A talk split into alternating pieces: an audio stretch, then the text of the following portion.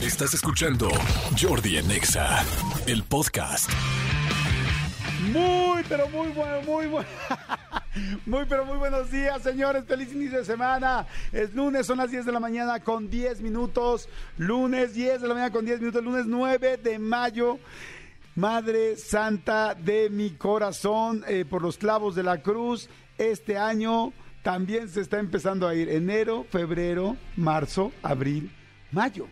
O sea, significa que el próximo mes estamos a la mitad del año, del año que acabamos de arrancar todos que el año que vamos a arrancar de, ay, ya, por favor, esperemos que ya casi ya no haya pandemia, tal. O sea, neta, está cañón. Dos cosas para, como para voltear a ver. Una, bueno, efectivamente que sí estamos a la mitad del año, entonces que si este año tenías este, algunos em, eh, compromisos contigo mismo, algunas ideas de qué quieres lograr, algunas metas, pues entonces le eches todas las ganas. Así que si tienes metas, pues métele ganas, porque ya estamos casi a la mitad del año. Así es que para que no vaya a ser un año más que digamos, ay, no hice esto, o no tenía, o no logré tal cosa que tenía en la cabeza, ¿no? Algún compromiso que tienes contigo mismo, pues bueno, es buen momento como para echarle ganas. Dos, mañana es 10 de mayo.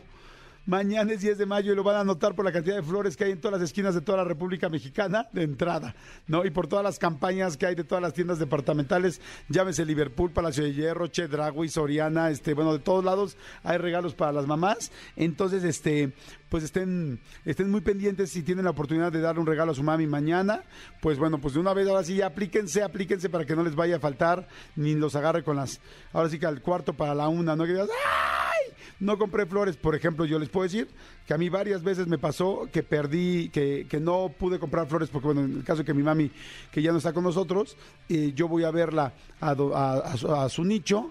Y, luego vas dejando las flores y luego ese día pues es bien difícil encontrar flores. Un día tuve una historia así tremenda que literal me tuve que ir a buscar en un en un camellón cortar unas flores para poderse llevar a mi mamá porque ya no encontraba flores en ningún lado.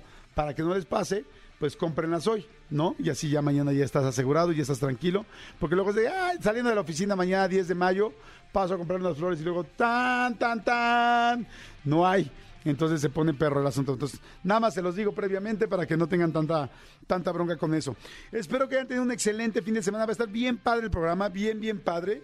Viene Robegril, este chavo que cocina impactante y que le da sus nalgadas a a la carne y todo el rollo. Bueno, que mucha gente se ha hecho muy famoso en TikTok y en Instagram.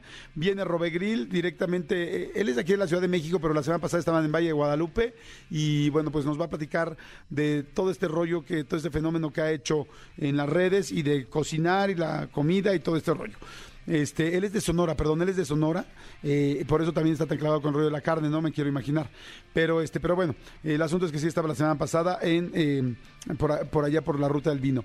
Oigan, dos, también vamos a tener el elenco de mentiras. Este, la gente de mentiras de toda esta obra de teatro, que además ahora ya hay obra de teatro, y hay show, y la verdad es que no es para menos porque es una súper, súper, súper puesta en escena la obra de teatro, y se desdobló a tener también espectáculo, porque son puras canciones de esas este, ochenteras, de principios de los ochentas, eh, que nos encantan y que muchísima gente tuvimos la oportunidad de ver la obra de mentiras aquí en la Ciudad de México y también la gira que hizo nacional pero bueno, ahora este vuelve, a, regresa, porque como que durante dos años, tres años estuvieron como que los derechos de la obra medio peleados y como que, no peleados, más bien estaban como renegociando con diferentes empresas y mucha gente dijo, ¿cómo? Ya no va a haber mentiras, porque era una pues obra que ya llevaba mucho tiempo, lleva más de 10 años puesta en escena y todo el mundo quería verla y mucha gente la vimos varias veces. Afortunadamente regresa y la vamos a volver a ver. Entonces hoy va a estar aquí el elenco de mentiras y vamos a platicar tanto del show y quizá también un poquito de la obra, vamos a platicar un poco de todo. Boletos, tengo todos los que se les puedan imaginar, tengo muchísimos boletos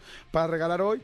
Tengo para este Día de las Madres, fíjense, algo bien, bien importante, les vamos a regalar un cambio de outfit, una tarjeta de regalo, más una sesión de spa, más un boleto doble de José el Soñador.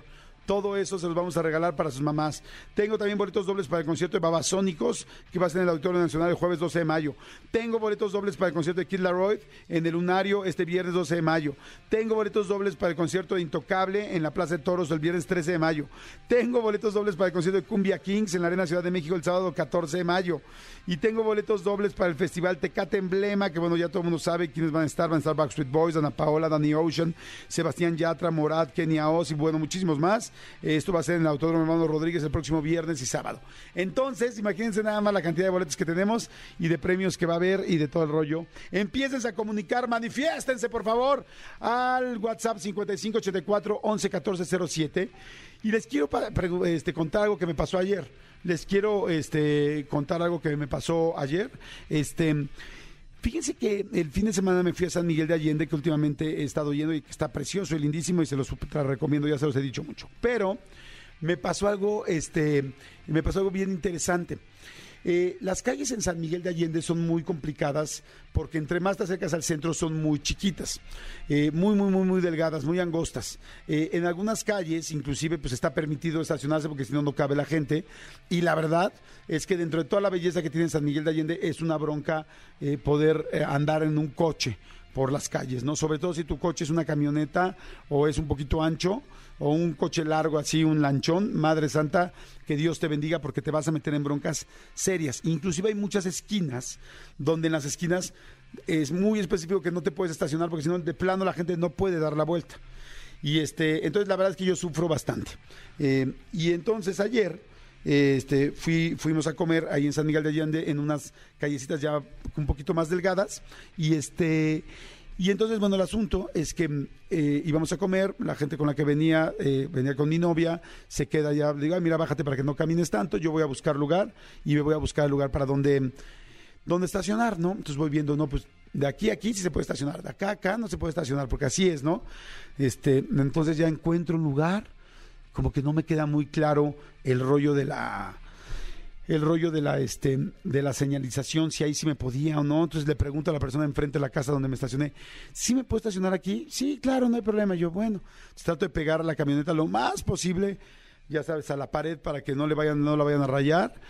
Y este, y, también para no estorbarle a una persona que dices, este cuate que hizo.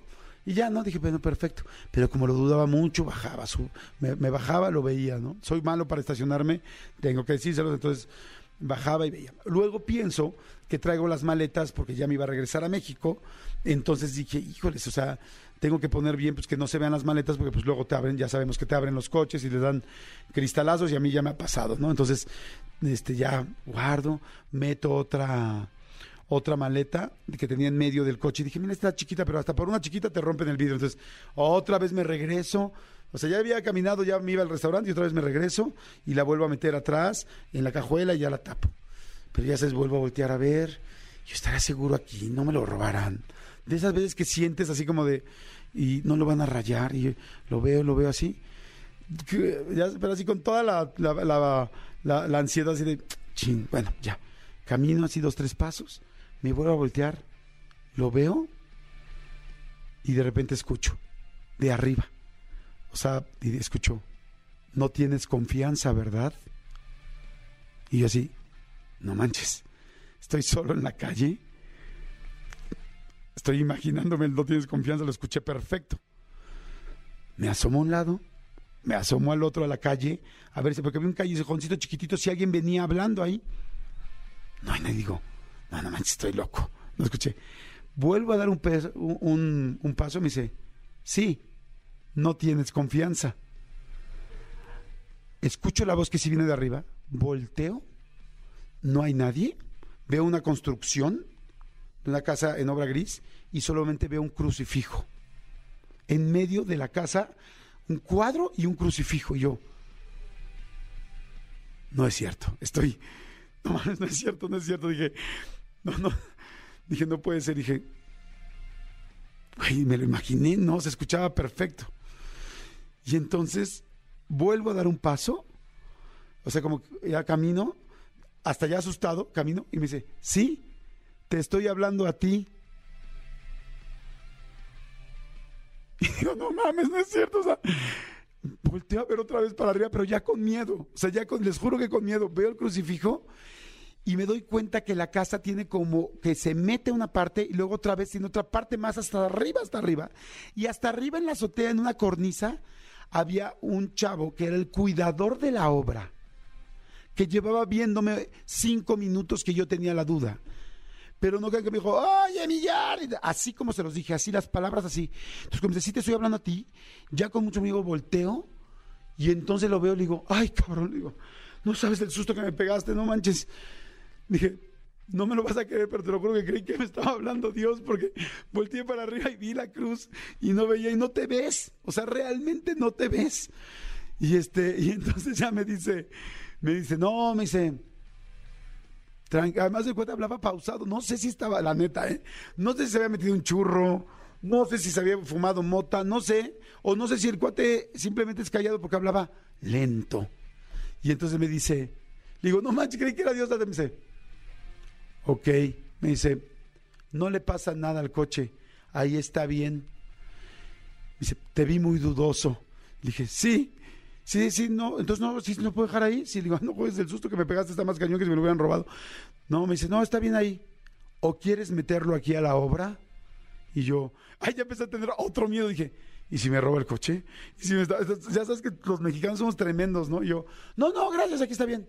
Mételo, mételo al garage. Y yo, no, no, pues si no le pasa nada y lo dejo, no pasa nada. ¿Estás seguro que no le pasa nada? Sí, la verdad, el cuate tipazo, lindísimo, muy buena gente, pero este, pero sí me asusté, neta. O sea, es una tontería que te pase una cosa así. Y además digo, ¿por qué a mí me pasan estas cosas tan raras? Pero no sé, me sucedió. Y bueno, ya llegué a la comida, se los conté y todo el mundo estaba muerto de la risa. Y cuando regresé, ya le dije a mi novia, mira, y fue tal, ay, sí, no se ve, en la cornisa no se ve atrás, jaja. Ya nos venimos al coche, ya nos íbamos, y ya se escucha, este, y escucho un grito otra vez. Bajo el, bajo el, este, el, el vidrio y ya me, asomo hasta arriba, así volteado, y era él, me dice, ya te vas, y yo sí, ves, te dije, no le pasa nada, y yo, ah, gracias, bye, que estés muy bien, bye, bye, bye, bye. Y ya, en fin, una tontería, pero se las quería contar. Manolito Fernández, buenos días, amigo, ¿cómo estás? Bien, amigo, bien. Feliz de verte, saludarte, saludar a toda la gente del Serpentario, a toda la gente que nos escucha. Eh, amigo, un fin de semana demasiado, demasiado, demasiado movido con muchísimas cosas. Ya tenemos liguilla del fútbol mexicano, América contra Puebla, Pachuca contra San Luis, Atlas contra Chivas, clásico eh, eh, Tapatío y Tigres contra Cruz Azul. Así quedó. Los cuatro juegos, los cuatro juegos de la, de la, del repechaje muy buenos, amigo. Tres de los cuatro se fueron a penalties. Ok. Tres de los cuatro muy buenos la verdad. Este, hasta ahí muy bien, no se preocupen, no voy a hablar de los Pumas, porque... Yo estoy feliz por el Cruz Azul, no lo puedo creer. Sí, amigo, que le iban a Cruz Azulear, las empataron en el último minuto y se fueron a penaltis, sí, impresionante. Pero bueno, Necaxa cobró los penaltis como los hubiera cobrado mi hija de 11 años, mucho mejor que los necaxistas, honestamente. Se fue el Necaxa. Exactamente. Amigo, por otra parte, eh, el Gran Premio de Miami, la verdad, impresionante. Así como alguna vez critiqué el, eh, cuando fue el Gran Premio de Austin, que dije, ay, es que los gringos son medio naquillos, la neta. Acá el de Miami, es que sí, amigos, el, el, trofeo sale en un carro con cuernos y Shaquille O'Neal, o sea, dices, dude, no, es necesario, ¿no? No, no, no, acá al contrario, en Miami, qué cosa vuelve a, demostrar Estados Unidos que son los reyes del espectáculo a nivel mundial. Brutal, no sé si viste la Fórmula 1. No, no lo veo. pero el circuito, que es un circuito nuevo, que es el primer año que se corre ahí, Amigo, en medio, está alrededor del estadio de los delfines. Y, y en medio del autódromo, de, la, de la pista, hay una marina. Con yates y todo. Pero no tiene agua. Ok.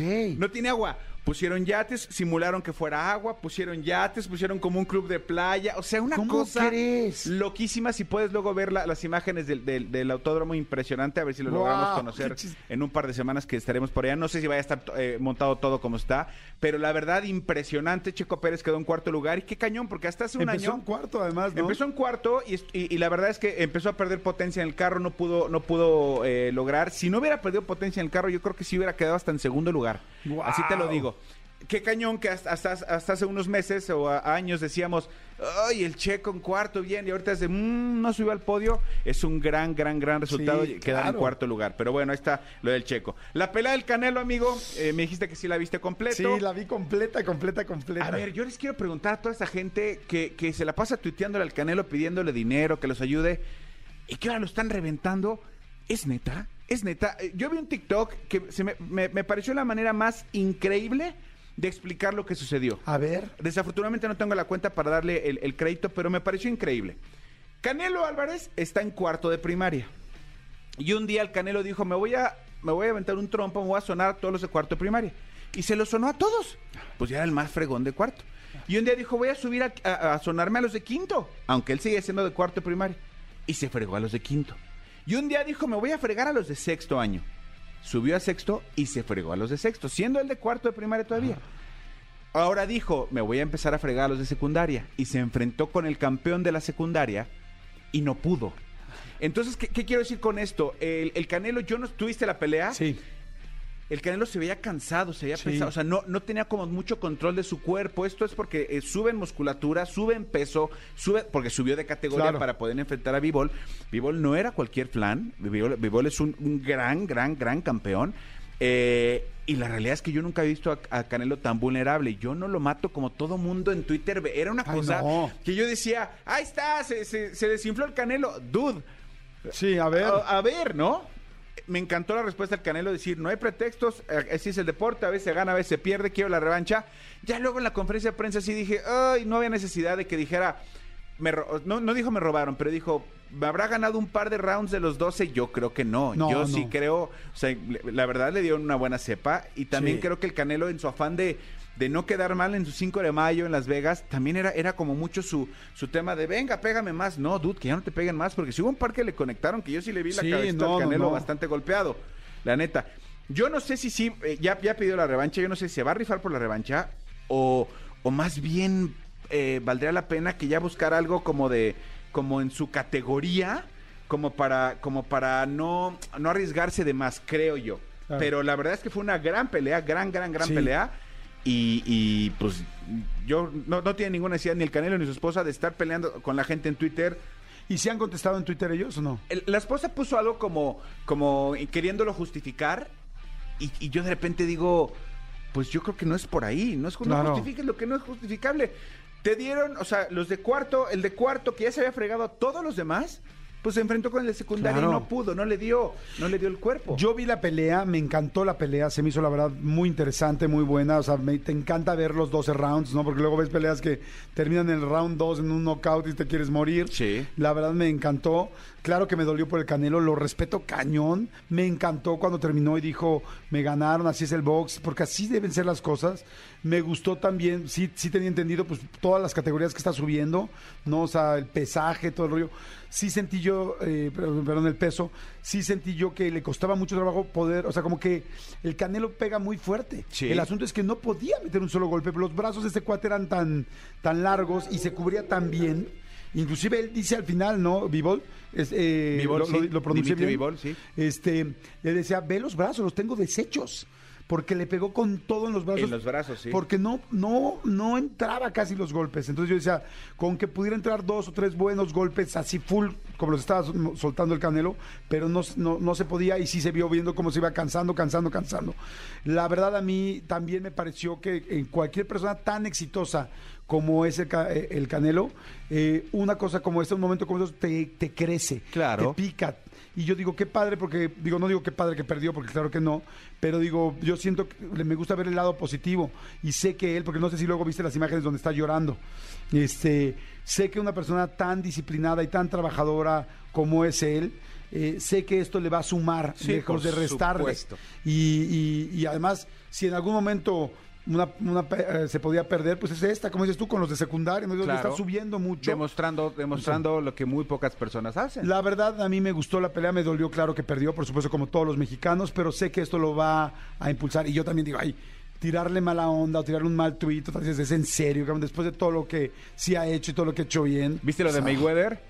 Eh, Mayweather ajá. apostó en su contra, apostó 10 mil dólares Ah, en contra de... en contra del Canelo y Ajá. ganó más de 40 y tantos. Entonces ya ganó dos veces, ¿no? Ya ganó dos veces, no. exactamente. Oye, pero bueno, pues yo espero la siguiente pelea. Yo estoy con el Canelo a full y me dio mucho gusto su actitud. No, yo no vi la rueda de prensa, pero me dio mucho las lágrimas. Es decir, a veces se gana y a veces se pierde.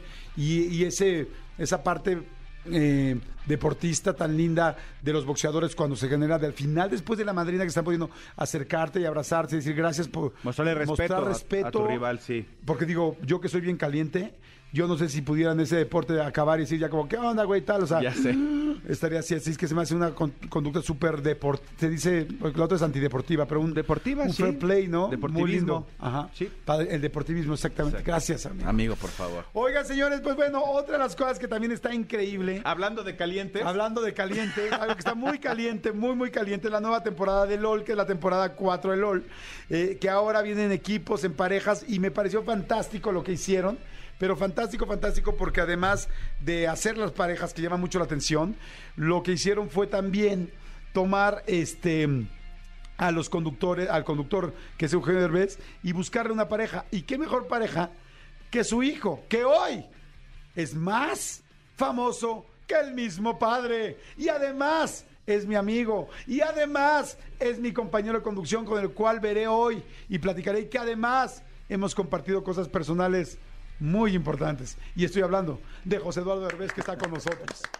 Querido amigo, oye, y muy personales. Muy, per- no muy personales, amigo. Tú y yo tenemos cosas.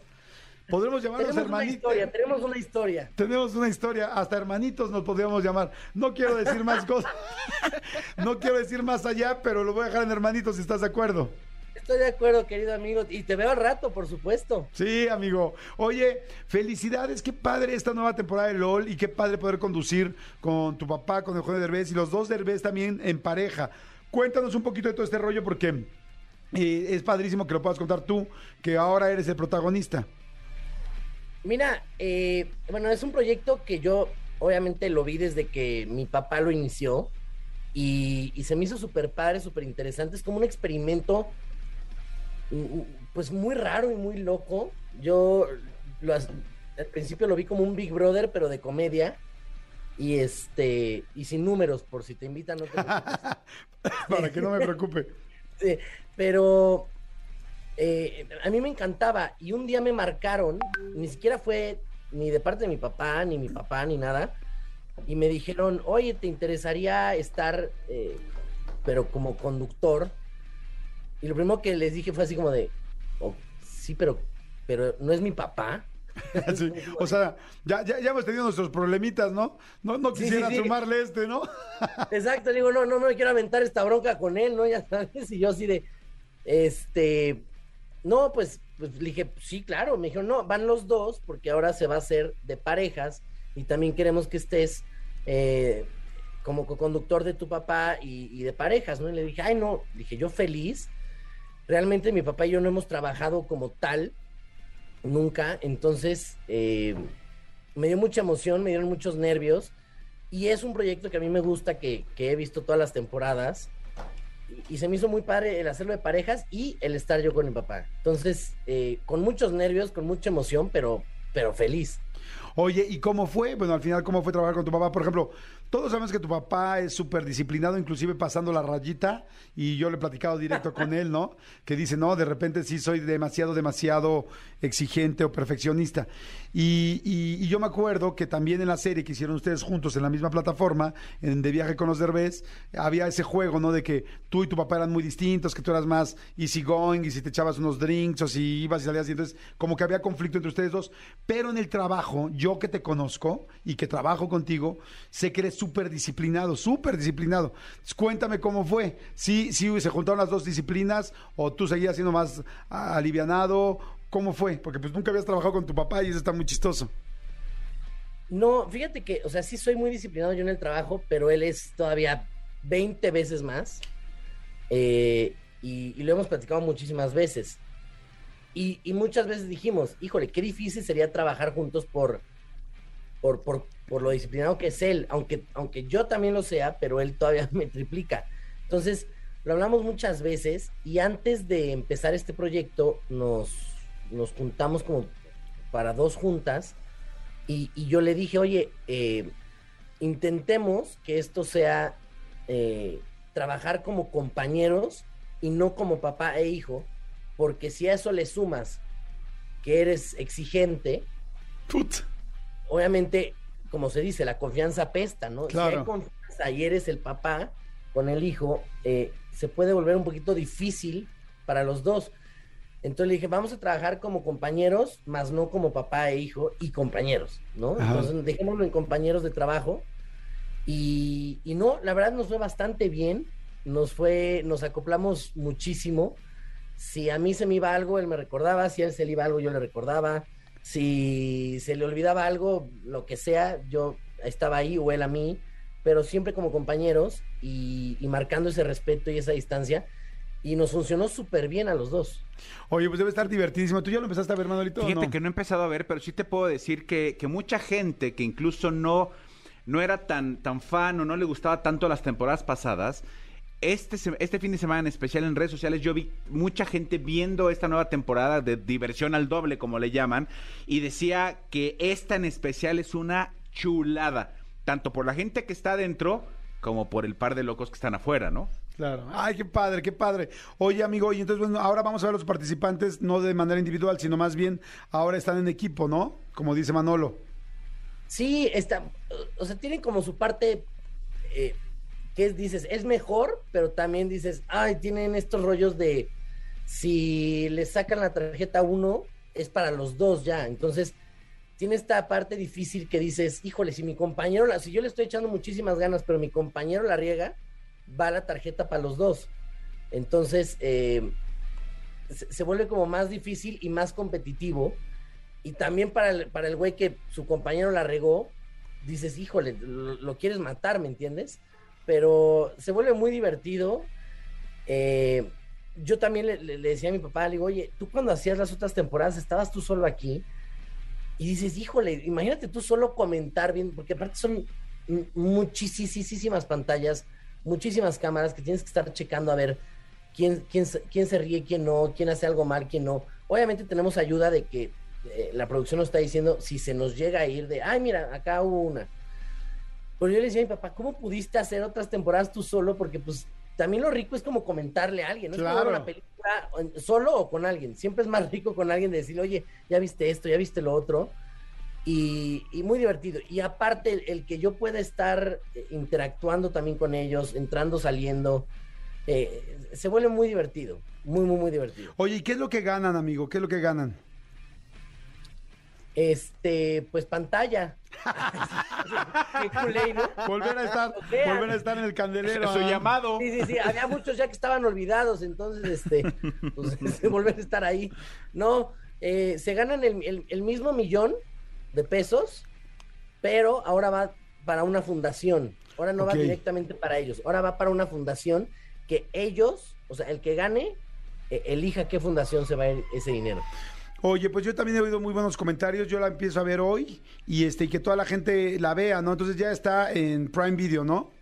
Ya está en Prime Video, no se la pierdan. Este, ahorita hay, eh, ahorita hay tres primeros capítulos y el y el y ay, ya estamos. Hoy Nueve. es lunes 9. Se vuelve a ver más. ¿Cuándo, perdón? El 15 salen otros otros tres más. Ok, perfecto. Entonces los van a ir haciendo así como tres entregas, me imagino. ¿Cuántos episodios son? Son seis, entonces ahorita fueron tres, el 15 salen los últimos tres y este y ya, se van a divertir muchísimo, así que por favor no se la pierdan. Padrísimo, gracias, señor. Pues ahí está José Eduardo Derbez, ahora también con José Derbez, ambos conduciendo esta nueva temporada 4, la cuarta temporada de LOL México, que no se la pueden perder porque además están fantásticos. Nada más para que vayan viendo las parejas y la gente que no sabía qué parejas son. Bueno, pues está el, este, el escorpión dorado y platanito, está el estaca y mi querido Eh, Videgaray. Videgaray, sí. Este- Juan Carlos Casasola y el Borregonava. Exactamente. Alexis de Anda y Ray Contreras y Carla Camacho e Isabel Fernández. No, está buenísimo. ¿Tenías un favorito, José Eduardo, una pareja favorita? Este, sí, eh, sí, sí, sí, sí tengo mis favoritos. No te los voy a decir, pero sí tengo mis favoritos. Y deberías de entrar a la otra temporada tú. Sí, fíjate que luego te voy a contar, luego te voy a contar algo que en realidad, y esto no, no- nunca lo había contado, pero nos invitaron, me, me invitaron a esta temporada, a esta, a esta ¿Y a de quién? dobles. Nunca No, lo mejor dicho. se lo dices en la tarde. Se lo dices lo en digo en la tarde. sí. Ok, está bien, amigo. Pero sí, sí me gustaría. Te mando un abrazo, amigo. Te mando un abrazo y un beso. Cuídate. Te va un ratito, amigo. Igual nos vemos al ratito. Jordi en Exa. Señores, seguimos aquí en Jordi en Exa, cosa que me da muchísimo gusto. Y este, oigan, a ver, tenemos muchos regalos, muchos regalos, pero los vamos a regalar de la siguiente manera. Ahora, ahora que mañana es que 10 de- mañana que es Día de la Madre, la peor regañiza que te puso tu mamá. ¿Cuál es la peor regañiza que te puso tu mamá? Que nos vayan diciendo, que nos marquen el peor regaño que te puso tu mamá al 5166-3849 y 50. 5166-3849 y 50. Que nos marquen. También nos pueden mandar WhatsApp y contarnos. También al tweet al Twitter, perdón, nos pueden mandar un tweet. Pero este, pues estará padre. ¿Qué podemos regalarles? Boletos dobles para el concierto de Babasónicos, para el concierto de Kid Laroi, tenemos boletos para el concierto de Intocable, para el concierto de Cumbia Kings, para el Festival Tecate en Bleva y tenemos este también para el Día de las Madres, les regalamos un cambio de outfit para su mamá, una sesión de spa y boletos dobles para José el Soñador, de eso de parte de EXA. Amigo, ¿cuál fue el peor, Manolito, el peor regaño que te puso tu mamá? Híjole, creo que una vez que estaba yo muy chavillo, no le avisé a mi mamá que iba a meterme a casa. Eh, A ver, yo vivía eh, aquí en el sur de la ciudad en una unidad habitacional. Y entonces yo estaba, lo último que mi mamá supo de mí es que yo estaba afuera jugando la bicicleta o las canicas o lo que sea. Habré tenido yo nueve años quizás. Y entonces de repente un amigo, eh, un amigo eh, me dice, oye, ¿no quieres venir a mi casa a ver una, una, una película? Mi papá compró el VHS de, ya sabes, este, no sé, de Ah, sí, cualquier Disney, cosa. sí. Y, y dije, yo dije, sí, pues lo, o sea, jamás pensé en decirle, mamá, voy a ir a X. Y me metí a casa del amigo este. Y vimos la película completa. Los papás me atendieron. Tipazos, pues, ahí estábamos viendo la película. Pero te hablo de que de repente mi mamá eran las nueve de la noche y no sabía dónde estaba.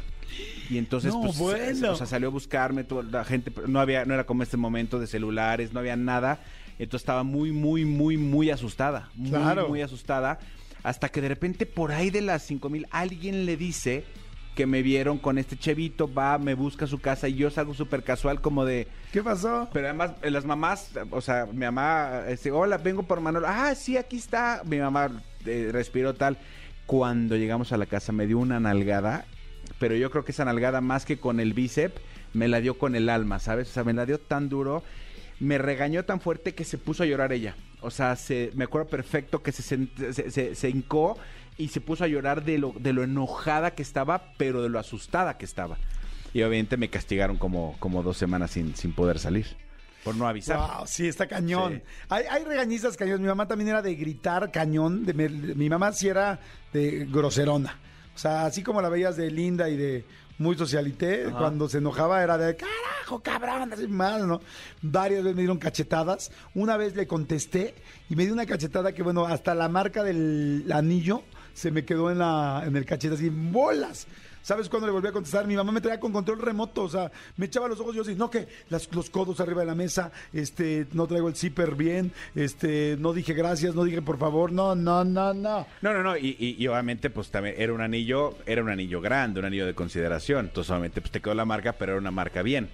Amigo, como hace rato que tú dijiste que vivías en la unidad habitacional y, perdón, amigo. Amigo. Perdóname, amigo, pero sí te tengo que decir que el Pedregal no es una unidad habitacional. No amigo. vivía en el Pedregal, amigo. no, No, no, a- amigo. ayer subí una historia, a arroba soy Manolo Fer en Instagram, subí una historia. eh, fui al tianguis, como todos los domingos, y dije, para que Jordi no me diga que no vengo al tianguis, estaba yo comprando mi, mi súper en el tianguis. Para Muy que bien, vean que sí es Muy bien, amigo, muy bien. A ver, hay un chorro de gente que está marcando. Quieren ganarse premios 55, 5166 38 49 y 50 y también en tweet, en Twitter y en y también en WhatsApp mándenos por favor opciones de sus eh, regaños de sus mamás. Bueno, ¿cómo estás? Hola, hola, soy Diana. ¿Qué onda Diana? ¿Cómo estás? Pues bien triste ahorita que lo recuerdo, ¿Por las qué, regañitas que me puso mi mamá. No manches, Diana, ¿cuántos años tienes de entrada para saber hace cuánto fue eso? No, yo tengo ya 31. Ah, estás chiquita, Diana, todavía muy bien. Para mí estás chiquita, Diana. A ver, cuéntame, ¿qué te hizo tu jefa? Sí, en la secundaria mandaron a llamar a mi mamá porque yo me estaba revolcando con mis compañeras en el salón de ¿Cómo, clases. cómo, ¿Cómo cómo? revolcando con quién? con mis compañeras, bueno, nos tirábamos al piso y nos jalábamos del pie y así a toda velocidad andábamos por el patio. O sea, literal sí, literal sí se estaban revolcando, o sea, Sí, se agarraron sí, del pie y órale, ahí vas, así, y abajo que Y había... yo llegaba toda sucia ahí a casa y pues mi mamá, no, ¿qué pasó? No, pues educación física, mamá. Educación física era la que te iba a poner ella. Sí, de Nos hecho la mandaron a llamar a, a la escuela porque nos cachó la orientadora y pues mi mamá entra al salón de clase, le dice aquí se estuvo revolcando su hija y pues mi mamá toda enojada me dice, a ver, tírate Diana. Y pues me tiro. Por, o sea, así como vi a mi mamá con tanto coraje, pues obedecerle, ¿no? Y que me empieza a jalar del pie. Y me O sea- dice, ándale, ¿te gusta revolcarte? Yo te voy a revolcar. Y me empezó a revolcar así en el salón de clase. Pues todo risa y risa. Yo creo que de ahí o sea, pero con los alumnos enfrente. Sí, con todos. No es cierto, a ver, pero espérame. ¿Quién- o sea, ¿qué juego es ese de revolcarse en el piso? O pues sea, se nos hacía divertido. pero a ver, espérame, o sea, ¿tú te bajabas, te tirabas al piso en el salón o afuera, en el jardín o, No, no, no. o en la tierra? ¿En dónde? En el salón, como estaba muy resbalosa, pues nos agarrábamos del pie y órale en todo el salón.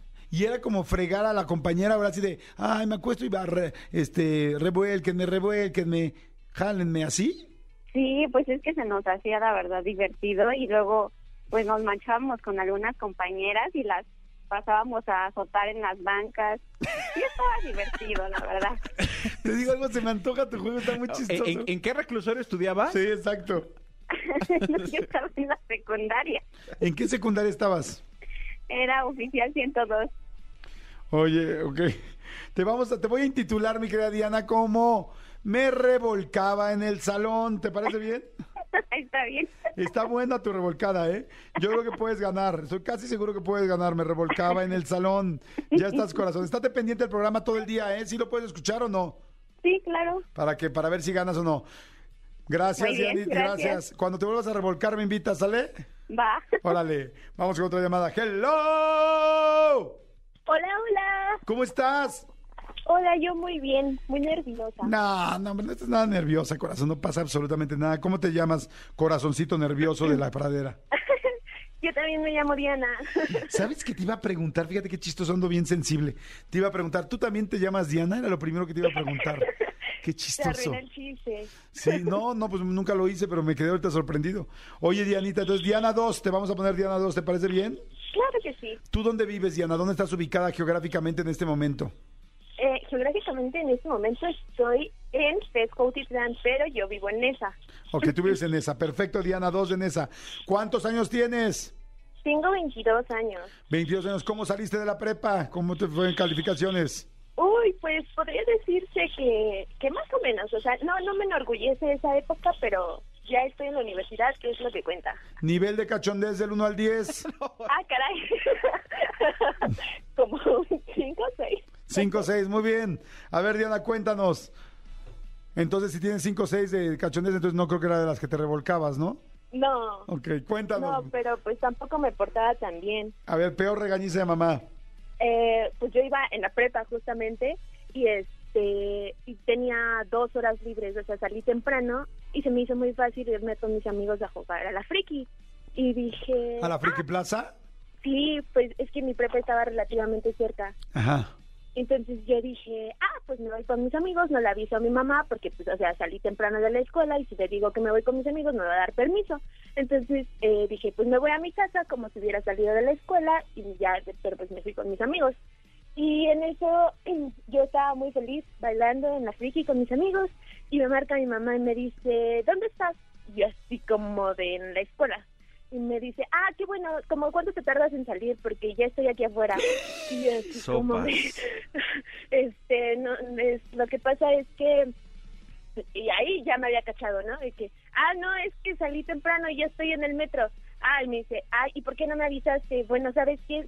Quédate ahí, o sea, bájate en la estación en la que estés, dime dónde estás y voy por ti. Y así como de, eh, eh, es que, bueno, estoy en tal estación. Sí, Y me sí, sí, ya cuando, ya cuando te agarraron con todo, ¿no?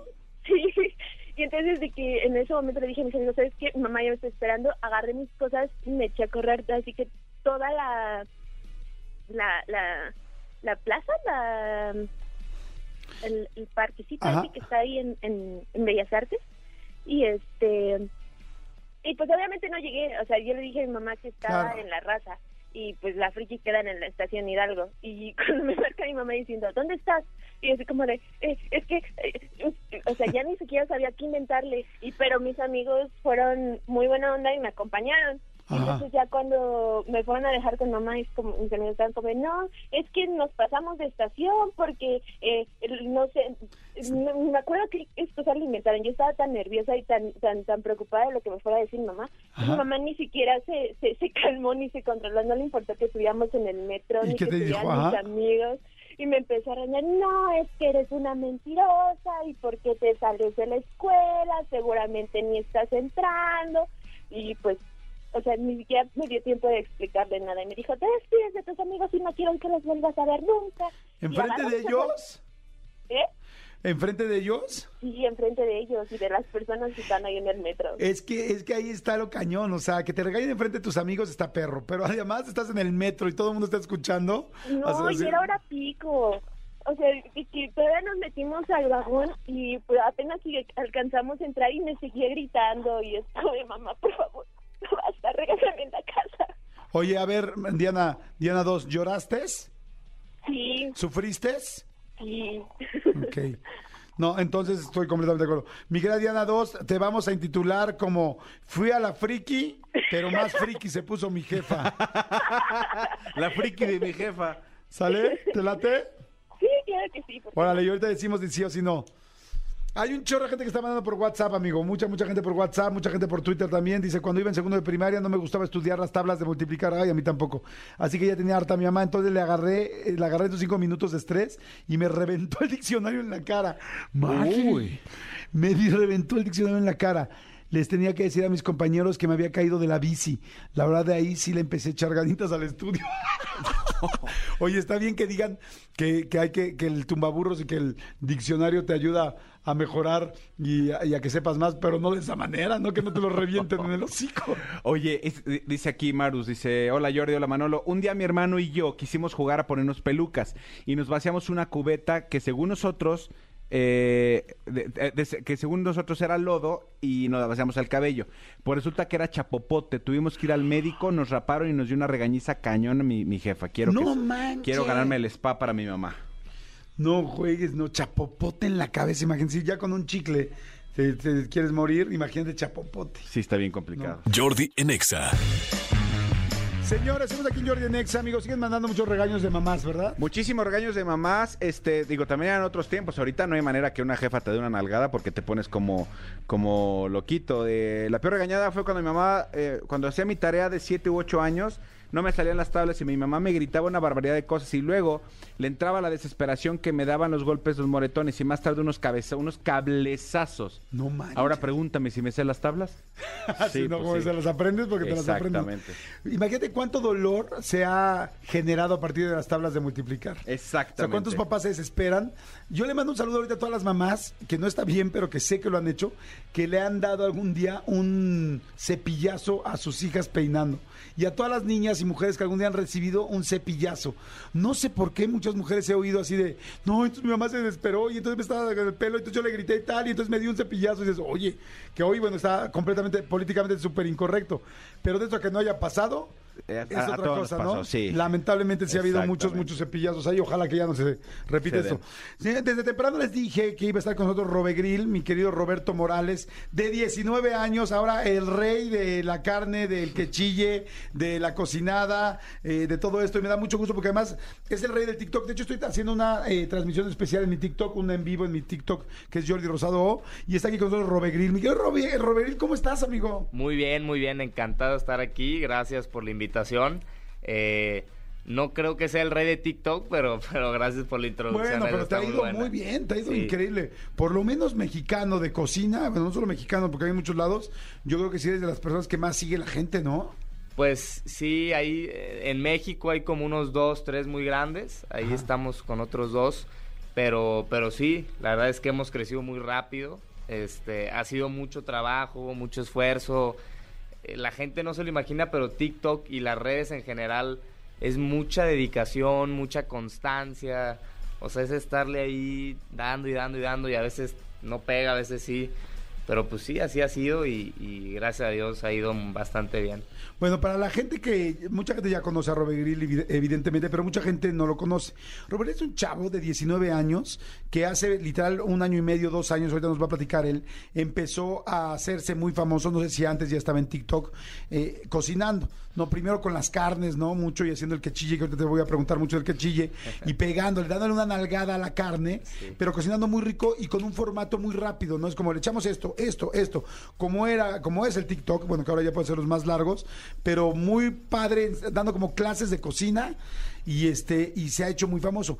Primero, lo primero que te quiero preguntar, este, ¿tus cuates ya te dicen Robegril o, o te siguen diciendo Roberto? Pues, o sea, mis cuates, los más cercanos, me dicen Robe o Robert, me siguen diciendo igual. Pero mucha gente que, que he conocido, o, o gente nueva, o amigos de amigos, de repente sí me dicen Robe Grill, este, este, que chille, el que chille. La verdad, más gente me conoce por el que chille que, Que por, por Robe Robe Grill. Grill. Ajá, está chistoso eso, pero... Otra, es. otra cosa importante de decir, o sea, nada más en TikTok tiene 10.5 millones de seguidores, imagínense. Además, eh, Robert es galancito, entonces todas las chavitas andan, ay, que quieren que las haga chillar también a ellas. Exactamente. Oye, a ver, ¿cómo empezó esto? Primero, ¿ya cocinabas? ¿Siempre cocinaste? Porque sí le sabes, o sea, no es, no fue nada más un rollito de TikTok de que se puso de moda el que chille. O sea, sí le sabes. ¿Ya cocinabas desde antes? ¿Y por qué o cuándo empezó?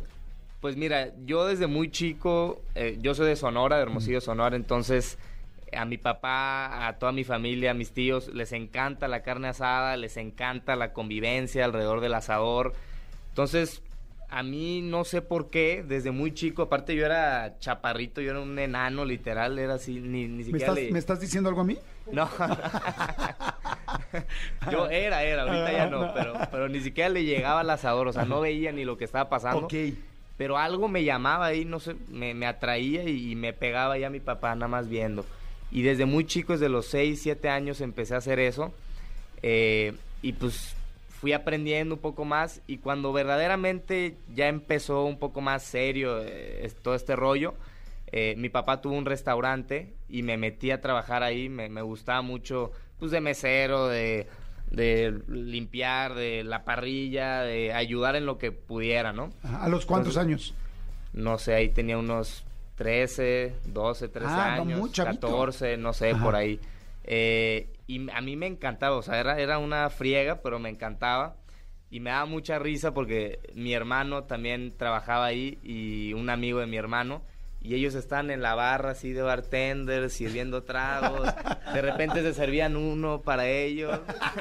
Y, y volteaban. La, había- la merma, la merma de... había como un, como un vidrio que daba a la cocina Ajá. y nada más me volteaban a ver y yo así en la parrilla, soplándole al carbón con el brazo entumecido, dormido, soplándole para que prendiera el carbón. Ajá. Este, pero bueno, ahí fue cuando ya empecé a aprender un poco más de, de cómo, es- cómo es la cocina, cómo funciona la parrilla, sabores nuevos. eh, entonces, esa experiencia de trabajar en un, re- en un restaurante, yo creo que me ayudó mucho a- a aprender un poco más sobre esto. Y luego, ¿en qué momento se te ocurre empezar a hacer esto en TikTok? O sea, dijiste, voy a hacer, voy a cocinar, voy, o lo pensaste antes, así como, a ver, ¿se me antoja hacer algo en TikTok y voy a hacer esto primero? ¿O, o intentaste otra cosa? Pues mira, o sea, yo nunca fui de redes antes de empezar todo esto. Yo era, pues, o sea, soy una persona medio reservada, no era muy pública, o sea, tenía mis redes personales y ya. Eh, pero con mi papá empezamos como a ver qué onda, qué, qué hacíamos, qué proyecto podíamos hacer. Y nos damos cuenta que hacíamos literalmente carne asada todos los fines de semana. O sea, Ajá. todos los fines de semana carne asada entre nosotros, en familia. ¿Y llegó un momento donde ya eras tu papá y tú asando o con quiénes asaban? Pues mi papá y yo hacíamos eh, todo el rollo de- del asador y los demás nomás comían y veían. eh, ok. eh, bastante entrones a la comida. Ah. Pero eh, sí, nos dábamos cuenta que todos los fines hacíamos carne asada hasta que me dijo mi papá, ¿por qué no haces unos videos así en el asador? O sea, y así fue como empezamos a pensar en la idea hasta que un día pues me aventé a grabarlo, yo solo, un tripié. eh, eh, estuvo muy chistoso porque había una hay una barra en, en el asador y tienes que rodear todo para pasar de un lado a otro. Entonces yo ponía el tripié, decía algo, picaba unas cosas, tenía que correr alrededor para picarlo otra vez al teléfono, grabar otra vez, correr. Entonces me veías ahí corriendo de, de un lado a otro de la barra Ajá. grabando un TikTok. Eh, pero bueno, así fue como me aventé y, y así fue como empezó. Oye, ¿y cuál fue el video o el- lo que cocinaste cuando fue de repente un boom? Sea, me imagino, todo el mundo tiene como un video que dices, a partir de ese video fue una locura. Sí, eh, hubo como dos, un boom chiquito y luego ya el boom sote. El primero fue un pulpo, hice un video de un pulpo a la parrilla, adobado, muy rico. Y a la gente de TikTok, la verdad, bueno, yo no lo entendí muy bien porque para mí el pulpo era súper normal, era algo que yo había probado desde muy chico. pero a la gente se le hizo algo raro el pulpo. Decían, ¿cómo te vas a comer un pulpo? Es un... Ah, Y sí. decían Tetaki, un, un personaje de una película, Tamaki, no me acuerdo. Eh, y bueno, ese pulpito fue como el, el primer boom. Y luego ya el boom que, que explotó fue una lengua. Una lengua de res que estaba extremadamente grande, o sea, era anormal esa lengua. Y aparte tenía una, como una cortadita la lengua. Ajá. Entonces cuando estaba grabando, mi papá me decía, oye, cuando la extendía así, se le abría la rajada esa.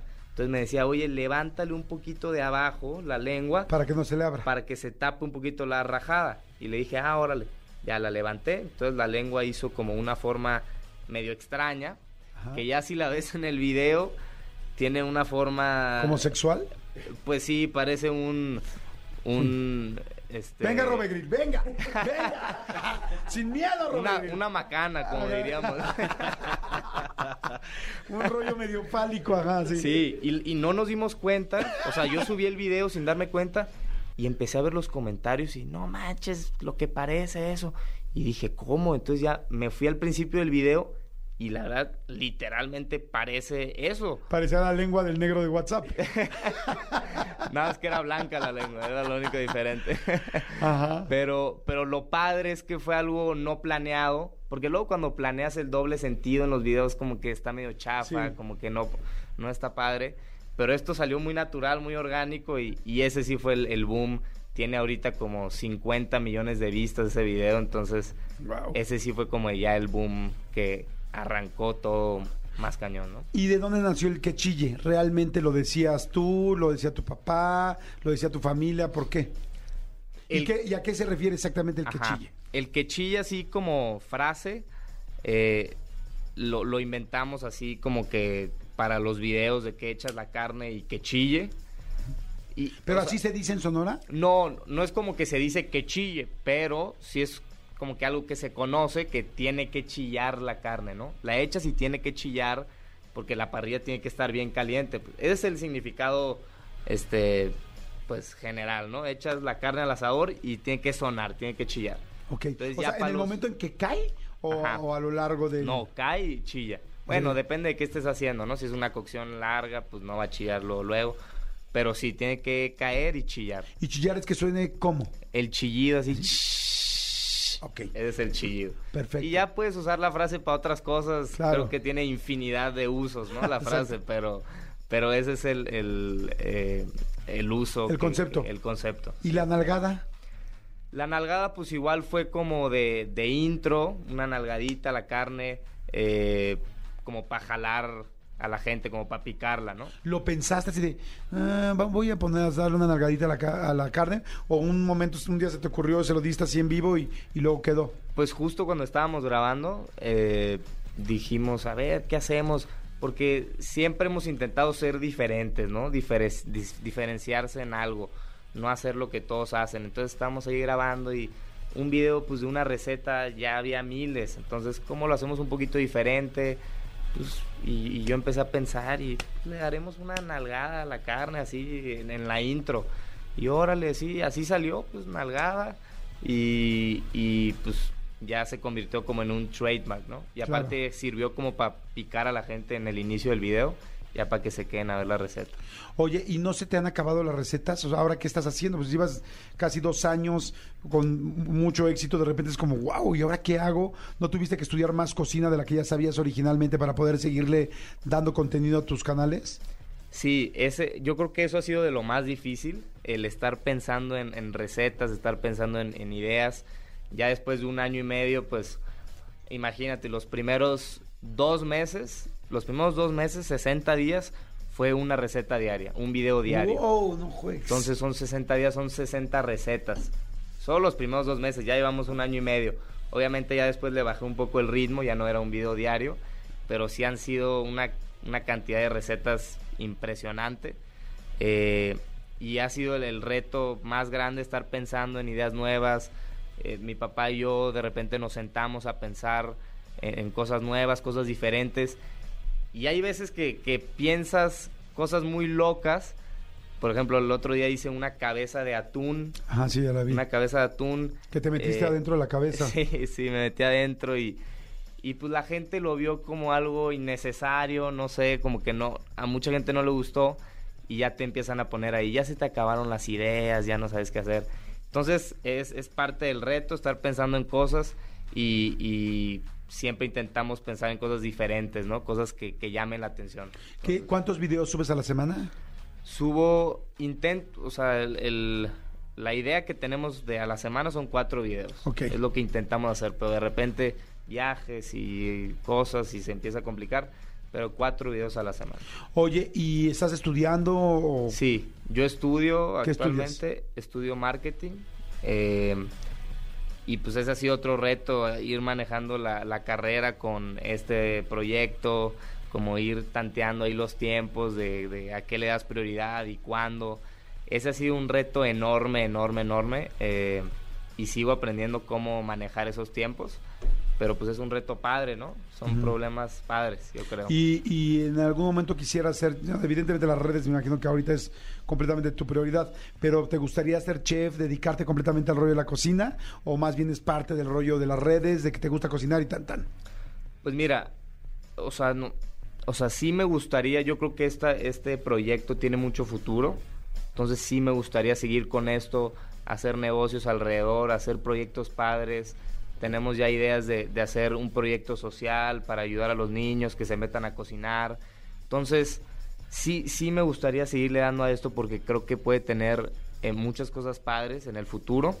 Eh, no sé si eso implica ser un chef en una cocina, no sé, no, no lo creo, pero, pero sí, sí le quiero seguir dando este proyecto y obviamente a mi carrera también. eh, Que además se conjuntan muy bien, porque Sí, pues bueno, se complementan se bien. complementan Mucha gente me pregunta, ¿por qué no estudias eh, gastronomía? Juré que estudias eso.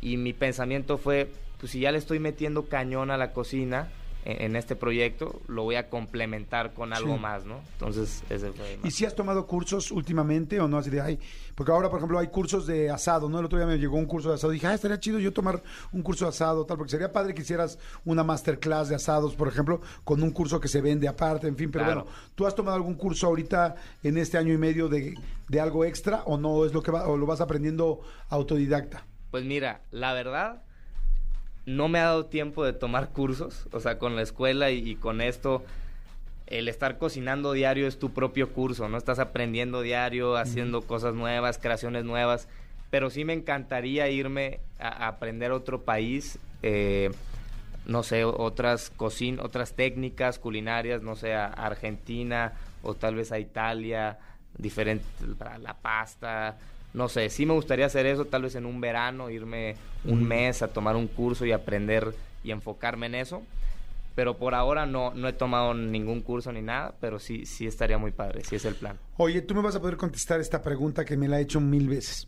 Yo amo Sonora, amo Hermosillo y amo la carne de Hermosillo de un nivel cañón. Tengo mis restaurantes favoritos, mis taquerías favoritas, todo. ¿Por qué no importa la carne que me traiga de allá?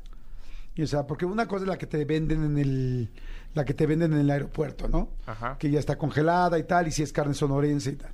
Pero ¿por qué no, a- aún comprando la carne en el restaurante, no en una taquería, en el leñador o en Armandos, y que te den la carne Sí. y te la traigas a México, no sabe igual? ¿Qué es lo que hacen allá que sabe tan especial la carne? Pues mira, yo creo que pues en Hermosillo, en Sonora, ya, o sea, es una cultura de, de carne, de, de carne asada. O sea, ya existe desde hace muchos años. Entonces, yo creo que viene desde la manera en la que crían las vacas y, y- y todo el proceso que usan. Eh, la verdad, no, no soy experto en el tema de las vacas ni Claro, del ganado no, y todo pero eso. Me, llega- me- me llevo- me traigo la misma carne, pero ¿qué Ajá. serán? ¿La parrilla? ¿Es el carbón? ¿Es la madera? ¿Qué hacen, o qué hacen para que sepa así? Pues yo creo que son los estándares de calidad que, que usan, porque Sonora a nivel nacional pues tiene un nombre muy cañón en la carne, ¿no? Entonces yo creo que desde que, que tienen las vacas y todo, cre- o sea, crean un estándar de buena carne que tal vez acá en el centro del país o en el sur no existe. Entonces yo creo que, que eso es lo que diferencia la carne de Sonora porque sí es buenísima. Y puede haber diferentes calidades, o, o sea, puede ser desde una carne sin marmoleo, que el marmoleo es la grasa que está adentro de la carne, hasta una, gra- hasta una carne muy marmoleada. O sea, hay de todo, pero como dices, tiene ese sabor que se, que se nota, ¿no? De Sonora. Oye, mi querido Robegril, para terminar, a la gente que nos está escuchando, a todo el mundo, bueno, la cuenta es arroba, ro- eh, es Robegril, ¿no? Ajá, Robe Pa- Grill. Para que lo sigan en TikTok. Es tu. sol- eh, ¿qué- ¿En qué otras plataformas tienes cuentas? Eh, TikTok, Instagram y en YouTube ya hemos sacado ahí unos videos, traemos eh, proyectos muy padres para YouTube. De hecho, justo hoy o mañana se viene una sorpresa ahí en YouTube muy, muy padre. Eh, les puedo decir que, que es con la Rosalía, entonces ahí para que estén pendientes en el YouTube. Sí, porque ya vi que estás haciendo con muchas celebridades, con gente que andas por todos lados. Entonces, bueno, para que estén pe- pendientes en todos lados. Robe Grill. sí. Perfecto. Gri- eh, y lo último que te quería decir es, para la gente que nos está escuchando, que hacemos una carne, que compras un, un buen corte, cualquier tipo de corte, Ajá. y que lo quieres hacer en tu asador este fin de semana, eh, ¿qué consejo le darías básico de, para que nos sepa mejor la carne? A toda la gente que nos está escuchando. Consejo básico, si van a co- comprar una buena carne, una carne de, de- de buen grosor, calienten la parrilla muy, muy caliente. Si tienen un asador que se tapa, préndanle a todo y tápenlo para que la parrilla esté bien caliente y para que chille, obviamente, porque eso es lo más importante. Ese sería el primer consejo. O si no tiene tapa, no pasa nada, nada más prender bien el carbón y que se calienta bien. Porque luego la gente cree que con el carbón, ya si está bien prendido, con eso vas a cocinar la carne. Pero no, es con la parrilla, pues con la parrilla tiene que estar caliente. Entonces, ese sería el primer consejo. Otro tip que yo uso mucho es, antes de echar la carne, si tu pedazo de carne tiene grasa, arrancarle un pedacito y pasársela a la parrilla así. shh. Ya es que luego está el tip de la cebolla, Ajá. pero en vez de la cebolla yo uso un pedacito de grasa De la misma carne. de la misma carne y eso como que la lubrica y le da ahí un saborcito. Tiene que ser grasa, no con carne, por ser Ajá. obviamente con grasa. Eh, eso le, le ayuda mucho y luego hay gente que dice, se me pega la, la carne. Se te pega porque no está bien caliente y también porque le tienes que pasar ahí la grasita. Eh, y nada, otro tip es dejarla ahí. Hay gente que está moviendo la carne de un lado a otro y ya de repente tiene un tiradero ahí. Echarla, ahí dejarla, que se selle bien, darle vuelta, que se selle bien y listo, ya depende de tu término. ¿En ¿no? qué momento se le da una, la vuelta a la carne?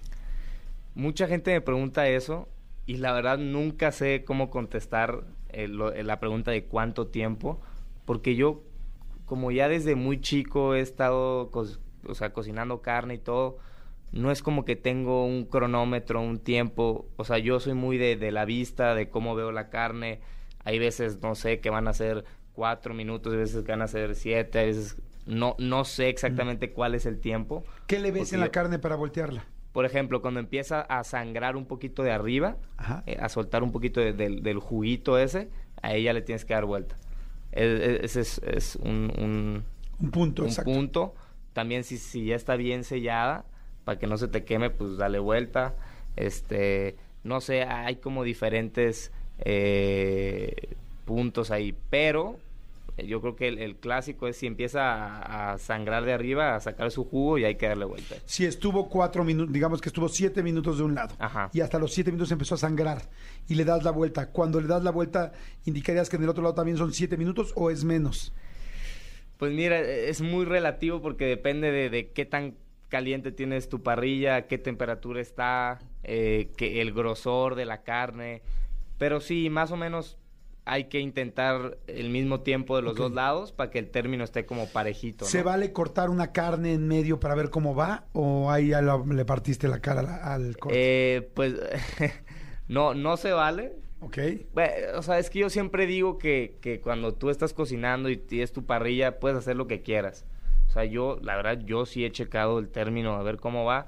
Digo, está medio que no te vea nadie, ¿no? Escondes la carne así y, y ya la puedes regresar, ¿no?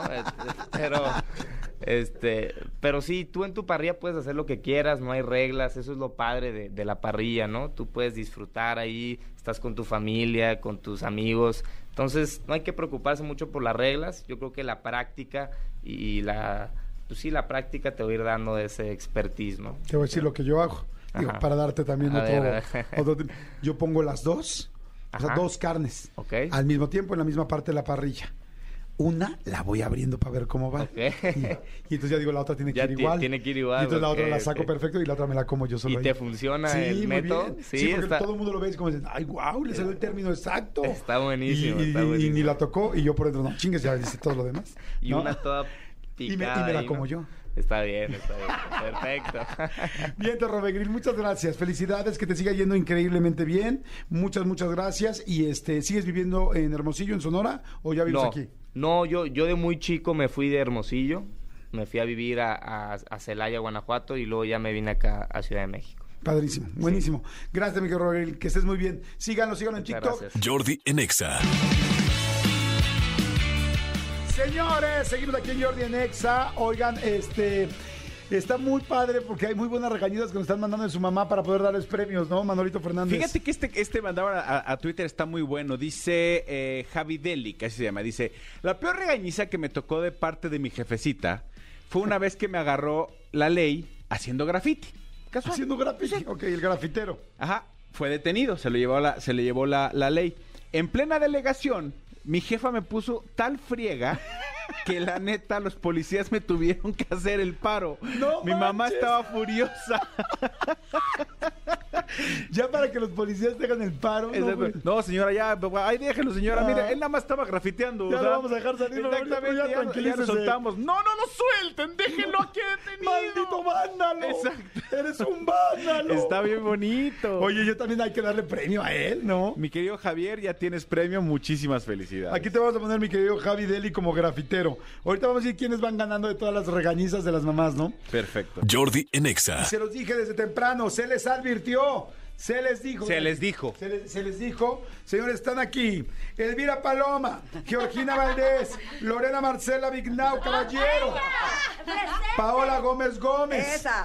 Y me faltó el Cordero Díaz de Paloma Elvira. ¡Eh, señores! Aquí está, mentiras. El concierto que vienen más guapas que nunca. Vienen en personaje, arregladísimas, Claro guapísimas. ¿Cómo están? Cuéntenme. Felices de estar aquí contigo, muy emocionadas, muy sencillas, como dices. eh, Muy triunfantes porque venimos de siete sold outs seguiditos los viernes. Y también nos ha ido que venimos a anunciar las últimas dos fechas de mayo y tienen la primicia de que empezamos en junio, viernes y, Y sábado. sábados en el Foro Total Play 2 en Antara Polanco. ¡Guau! Oye, pero entonces siete sold out. Sí. Así, es, es que está cañón. Seguidos, seguidos. Bueno, hemos tenido más, pero seguidos. Sí, sí, Sí. sí. Es que ir a ver mentiras, es ir, bueno, ir a ver el show, la cantada, las canciones, verlas, en serio es fantástico.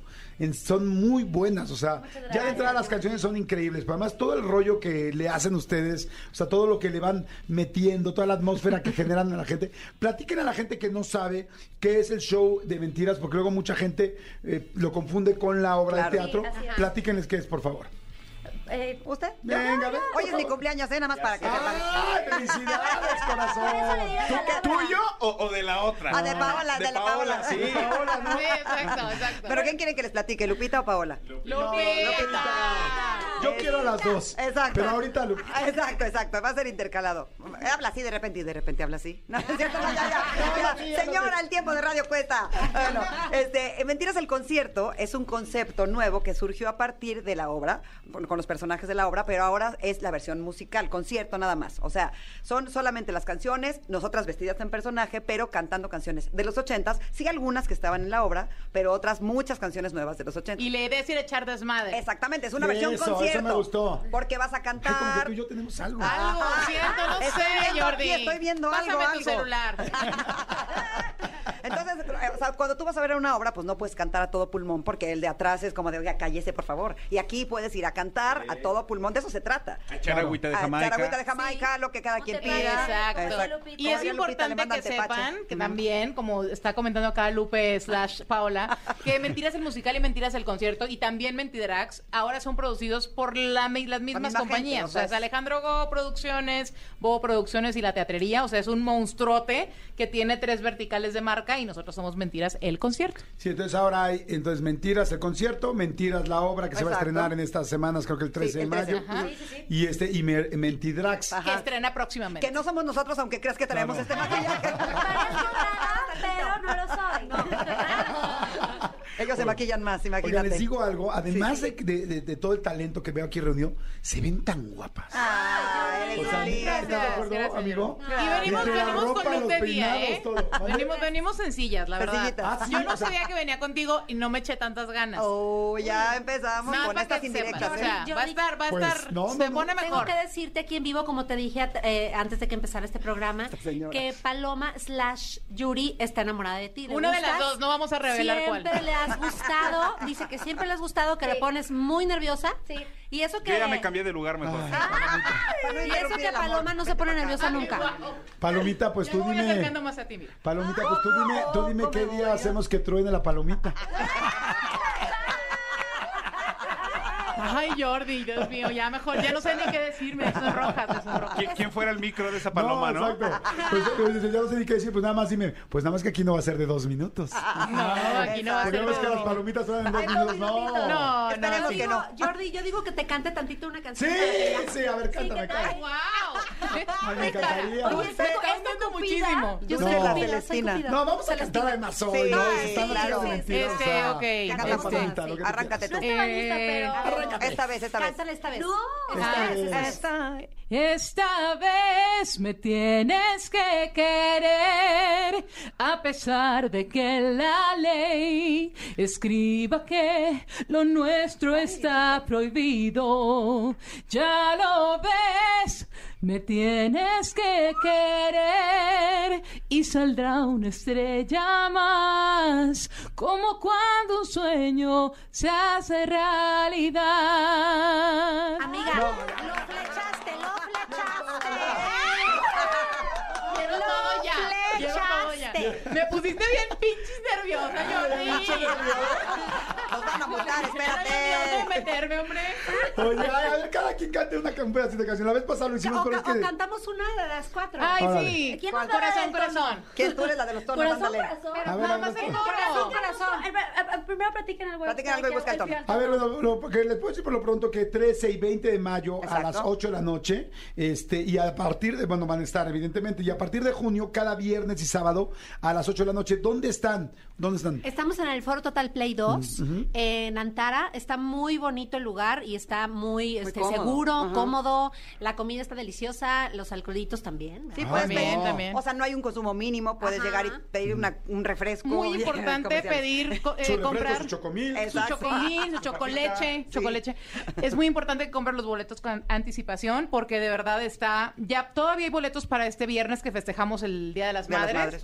Y la próxima semana, que es el 20 de mayo, es el día de mentiras de feliz cumpleaños. Ok. O sea, lo- todos los cumpleañeres de, Del del mes, del mes mes, de mayo. pueden ir y hay foto, hay ve- velita, pastel, mañanitas, Quiero que me tengan el mío, licenciada. ¿eh? Quiero que me tengan mi Sí, pastel ahí ahí, no de que tener, no hubo para ahí ti. lo vamos a tener, Porque aquí trabajas. No te preocupes. Ok. Sí, porque, porque aquí trabajas, así no de cosas- chivo los tamales a uno bien feo, ¿verdad? ¿Cuándo vas, Jordi? ¿Cuándo vas? Ay, no, quiero ir ya. Sí, ven, sí, ven, te vas a ya, pasar ya, bien. ya. Vayan, vayan. Para que se vean más seguidos. ¿Sabes Sí. qué? Que además a mí, a mí este... voy a dedicar una canción muy bonita de un medley nuevo que tenemos de Yuri, de puro amor. Y siempre como que lo dedica a alguien. Ay, Ay, ¿cuál gracias. va a ser?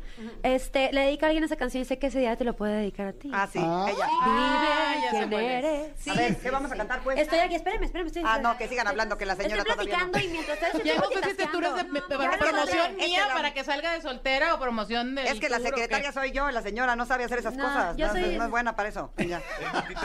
Exacto. ¿eh? Aquí está, ¿ya? Ya, a ver. A ver, recuerden, por favor. ¿Desde aquí?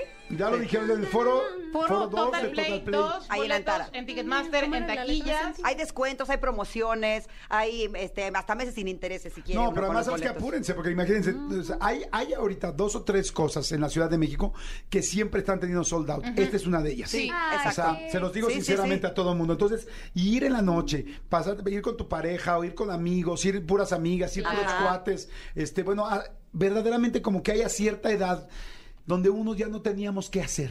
Claro, y que ahora es cierto, hombre, se la pasan, show. la gente se la pasa de verdad. Porque aparte puedes pedir algo de cenar rico, puedes pedir un trago. Claro. termina Oye, de un pie trago bailando. O 15. O 25. 27. Y acabas a una hora como buena. Cool, sí. O Es para que la maestra se seguirla duerme o para la noche estás fuera y aparte ahora mucha gente nos decía que no podía los viernes o que no alcanzaba a llegar por el tráfico voy a y por eso hoy decidimos abrir en sábado. Bueno, por eso y porque estamos atascados. Entonces queremos seguir así.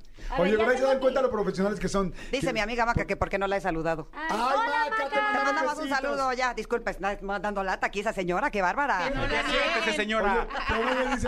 Dice, la señora Maca que por qué no le saludado. Pues que dormimos juntas, ¿o qué? Exacto, ni que durmiéramos juntas, señora. A ver, aquí está. Ok, Cantamos la. ok, a ver, ¿lista? Venga. Aquí está hasta la pisita Ok. de atrás. Ponla. La pistita de Me fondo. sentí amor tan vida al llegar a ti. Tan perdida como un barco sin timón. Del trabajo a casa esclava del reloj. Sin apenas tiempo ni para el amor. Amor, un relámpago en la oscuridad. Amor, de electricidad.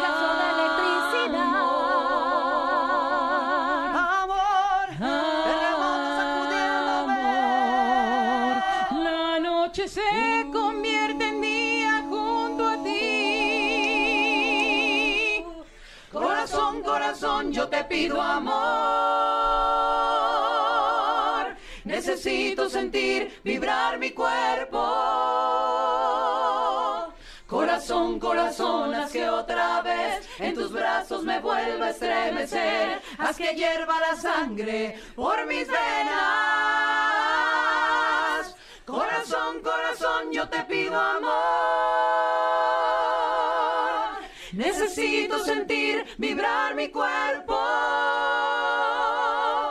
Corazón, corazón, haz que otra vez en tus brazos me vuelva a estremecer. Llévame a las estrellas, Jordi. Llévame.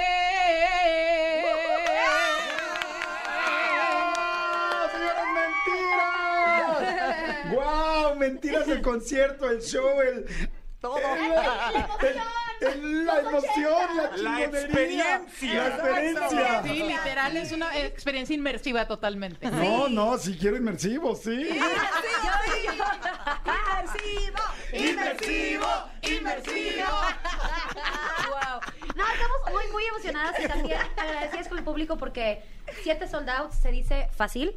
Eh, ha sido un trabajo en equipo, nuestro equipo también de toda la gente de redes sociales, marketing, etcétera, ha estado en friega para que podamos lograrlo. Y la verdad es que estamos muy entregadas al proyecto, somos grandes amigas, somos muy buenas compañeras en escena y creo que eso pues justamente Sí, es el ayuda y resultado de, de nuestro Claro. esfuerzo. Y ahora que estaremos sábados, o sea, viernes y sábados en junio, estamos emocionadas, esperando que la gente pues nos llene Y igual. sí el vayan, porque si no nos van a regresar a los 10 Claro, exacto. Sí, ¿sabes qué fue exactamente lo que pensé, Pau? O sea, que. no, no, no. ¿Sabes qué? Que pensé que, que este es el momento, que luego lo dejas abierto. Claro. O sea, para que ustedes ubiquen, cuando de repente una fecha se abre extra, Sí. es para ver si la gente la llena. Y si la gente la llena, o sea, no pienses, ah, pues Luego voy en voy. julio, pues voy en agosto, porque no sabemos No, si haber en julio o agosto. Sin embargo, si vas ahorita, posteriormente puede haber en julio y en agosto. Exactamente. Y un Correcto. show como mentiras es un show que puedes ir a ver dos veces, tres Claro. veces, cuatro veces. Entonces, a la gente sí nos conviene que siempre existe esta opción. Exacto. 100%. O que la digas, verdad, muchísima "Ay". gente regresa. Ay, sí, o sea, hay mucha la gente que mayoría regresan. Sí, porque sí, nos sí. dicen al final de, ahora traje a mi mamá, ahora me vine con mis amigas, ahora vine con mi pareja. Sí, o sea, sí, sí, sí. Sí, exacto, eso es lo lindo. Entonces, sí vayan ahorita en junio, porque no siempre va a estar esa fecha. Bueno, sí lo va a estar, pero sí van ahorita. Sí, dependemos de que la gente regrese, de que la gente nos siga apoyando, que siga eh, ayudándonos, porque est- eh, eh, estar en el escenario nuevamente después de todo lo que hemos vivido, yo sé que está trillado decirlo, pero, pero ver el lugar lleno, o sea, es una cosa, es una sensación indescriptible. Y dependemos de la gente para que eso suceda. Aparte está padre- es- Inmersiva. Inmersiva, inmersiva.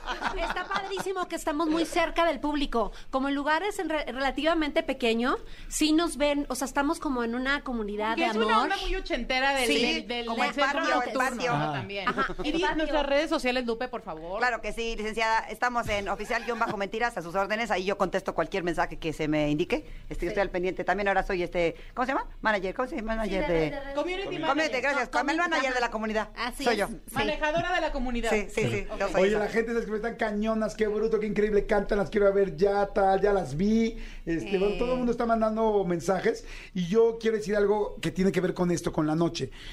Lo decía hace rato de la edad, eh, porque habemos personas que nos gusta seguir saliendo, que quieres hacer algo, pero vas a, a cenar y a veces es padre cenar, platicar, eso es muy rico, es lo que a mí más me gusta, pero luego quieres un poco más. Claro. Pero luego- tampoco y antes- antro, ¿no? Exactamente, pero entonces "Ah". había un en medio, o sea, que no tenías que llegar y entonces de repente, ¿qué es más? Pues un antro, o de repente restaurantes que ya le suben a la música fuertísimo, entonces no puedes hablar. En cambio, cuando vas a ver algo como un show como mentiras, llegas, te sientas, traes onda, Puedes llegar platicas. desde antes, echarte el drink y platicar. Exacto, Sí. platicas, tal, te echas unos drinks, si, si tomas, si no tomas, no, pero platicas, la pasas bien, encuentras a gente de tu edad, cenas. Y luego es como los antros para nosotros ahora, con un show en vivo, con canciones que conoces, con pasártela bien, con encontrarte a gente y amigos de, de tu edad, este, digo, a veces más chicos, a veces un poco más grandes, pero gente que, que nos gusta salir, porque de repente hubo un momento donde la gente que sí nos gusta la vida nocturna de vez en cuando, ya no había nada. O sea, Ajá. era o cenas antro, sí. o antro. Decías, madre santa, ¿qué hay en, En medio, claro. Sí. ¿No? Interactuamos mucho con el público, se, no es como el teatro, obviamente, que la cuarta pared ahí no se rompe y aquí estamos eh, echando desmadre No, con ellos, gritan Sí, sí, sí, o sea, está muy, muy padre. Esta es. Lorena hablando. Luego nos Daniela una jamás de hablaría tepache. así. ¿Se acuerdan? Licenciada. Ah, nos han mandado botellas. de- La verdad es que hemos ligado mucho en mentiras. Era, te- era, era tepache, ¿sí o no? Era, era Moet. Ah, Era- Una botella de de no, vuelta. era tepache. A mí no me engañas. Sentía yo burbujas en el cogote. A mí no me engañas. Sentía eso en el cogote, entre otras cosas. ¡Inmersiva! ¡Inmersiva! Así para que digan, ¿cómo lo vas a querer hoy, amor? Inmersivo. Se queda, se queda. Oigan, bueno, pues vayan a ver entonces Mentiras, el concierto del Foro 2 Total Play, que está en Antara, aquí en la Ciudad de México, es una plaza muy linda.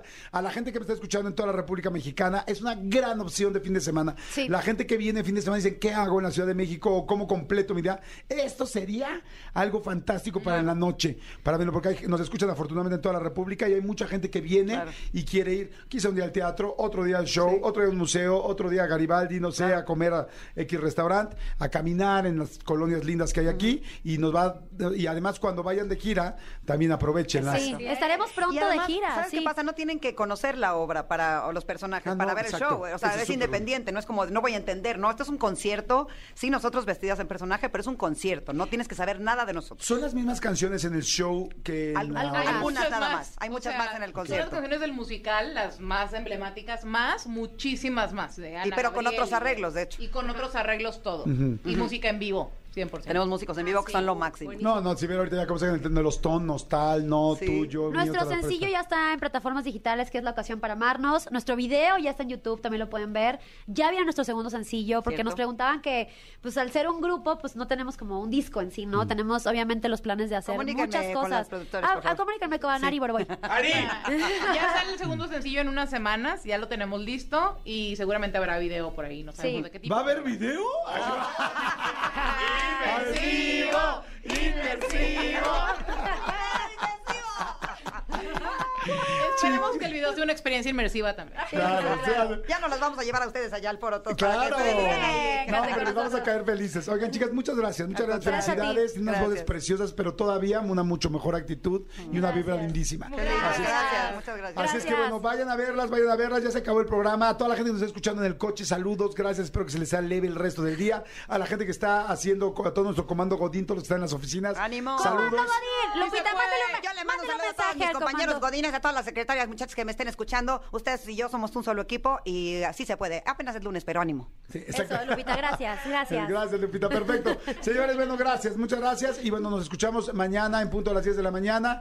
Eh, mañana platicamos de la entrevista de Julián Gil, que fue, amaneció con no sé Sí. cuántos miles y millones. 250 mil views, sí. Sí, una locura, locura, locura. No la dejen de ver en, en el canal de YouTube. Ayer la subimos a las 6 de la tarde y bueno, pues 250 mil, guau. O sea, realmente estuvo padrísimo en solamente pues unas horitas, ¿no? Exactamente. Vean, les va a gustar. Y este, gracias, Cristian, gracias, mi querido Tony, por la producción del programa. Gracias, mi querido Dedos de Seda, Elías. Gracias, gracias, gracias. Este, gracias, este, este, ¿quién más está por aquí? Mi querido René, gracias, muchas gracias. Mi querida Jos, gracias por estar en los teléfonos. Y hoy quiero hacer una mención especial a Luzma Limón, que vino Sí. aquí, que durante muchos años eh, fue, eh, fuimos eh, socios, amigos, compañeros, estuvo trabajando conmigo muchos años, así es que me da mucho gusto que estés aquí, te quiero muchísimo, mi querida Luzma, ella ahora este, tiene su propio programa de radio, su propio programa de Y, televisión. y como canta, Y canta ¿eh? Hablando de cantantes, como canta. Así es que Luzma me da mucho gusto que estuvo muchos años aquí en la cabina y hoy la volvemos a tener aquí. Y este mi querida Gaby Nieves también que está aquí conmigo, que también me da muchísimo gusto y que siempre- ahora me ayuda ella en todo esto y que somos también un gran equipo. Gracias, mi Así querida es. Gavita Nieves. Nos escuchamos mañana en punto a las 10. Adiós. Bye. Gracias, bonito, bye. Gracias, hasta mañana. Escúchanos en vivo de lunes a viernes a las 10 de la mañana en Exa FM 104.9.